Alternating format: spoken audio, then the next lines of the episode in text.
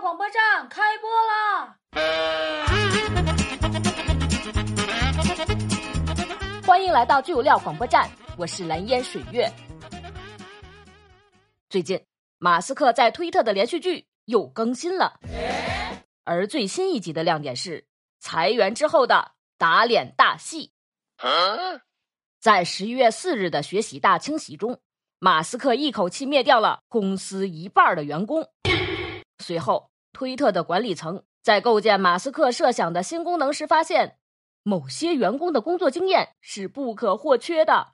不过，遗憾的是，当他们意识到这一点的时候，那些骨干员工已经被裁了。于是，就想到了去联系数十名已经被裁的人，What？看看能不能回来复工，处理一下刚刚出现的 bug。对此，有网友透露称，这次事件的起因是广告的投放出现了技术问题，但是没人能解决。之前负责的组也被解散了。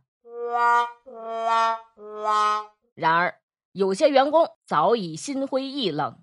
一名被要求回归的员工就拒绝了这项提议，因为他觉得自己被利用了，并且认为一旦 bug 被解决，自己很快就会再次被解雇。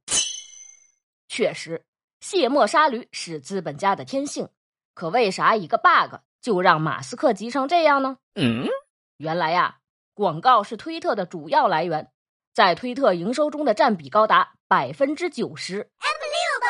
在推特被收购以后，大裁员让推特乱成了一锅粥，不少公司都暂停了推特上的广告业务，还有不少大金主已经在考虑跑路了。如果这个时候推特再出了 bug，马斯克每天的损失恐怕比四百万美元还要多得多。以上就是本期节目的全部内容，喜欢请点赞、订阅、关注，我是蓝颜水月，我们下期节目再见。